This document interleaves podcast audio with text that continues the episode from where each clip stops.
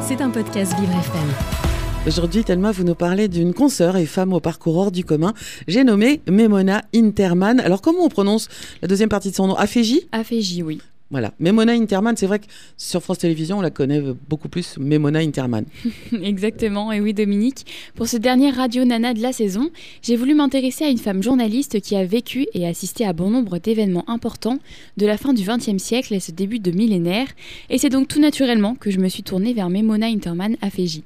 La journaliste, aujourd'hui âgée de 71 ans, est née en janvier 1952 au Tampon à La Réunion, d'un père indien et d'une mère créole.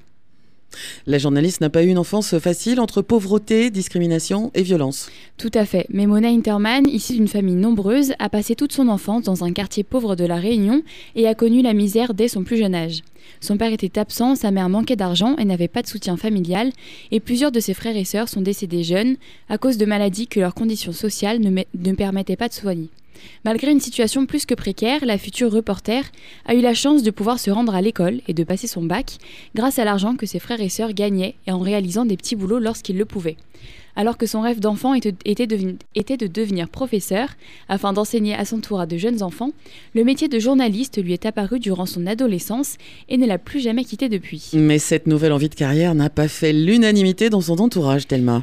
En effet, lorsque Memona Interman a confié à sa mère qu'elle ne souhaitait plus enseigner mais faire du journalisme, celle-ci n'a pas vu la nouvelle d'un bon œil et lui en a longtemps voulu de ne plus se tenir au plan de vie qu'elles avaient élaboré ensemble. Car pour Memona et sa mère, le métier d'institutrice avait toujours été vu comme une porte d'entrée vers un avenir plus confortable et comme un moyen d'échapper à la misère. Mais notre journaliste n'a pas baissé les bras et a fait preuve d'une grande force de caractère afin de réussir à réaliser son rêve. Et oui Dominique, puisqu'en 1971, Memona Interman a fini première au concours de l'ORTF qui visait à recruter deux journalistes réunionnais. Ce concours lui a permis de suivre une formation théorique et pratique de journalisme à Paris qu'elle a réalisée en même temps que des études de droit à la fac de Saint-Denis. Elle a décroché sa maîtrise de droit en 1973 et après quatre ans de journalisme intramuros, la jeune femme a quitté la Réunion et a décollé pour l'Hexagone. Alors qu'elle avait pour projet de débuter sa nouvelle vie dans la capitale, Claude Lemoine, directeur de l'information de France 3 de l'époque, l'a affectée finalement à Orléans où elle a présenté le journal télévisé régional pendant deux ans. Elle a ensuite réussi à se rendre à Paris et à animer le Soir 3 lancé par Jean-Marie Cavada, poste qu'elle a gardé jusqu'en 2005. Ce n'est qu'en 1984 que Memona Interman est devenue grande reporter au service étranger de France 3, spécialisée du Moyen, au pôle Moyen-Orient et euh, en Afghanistan.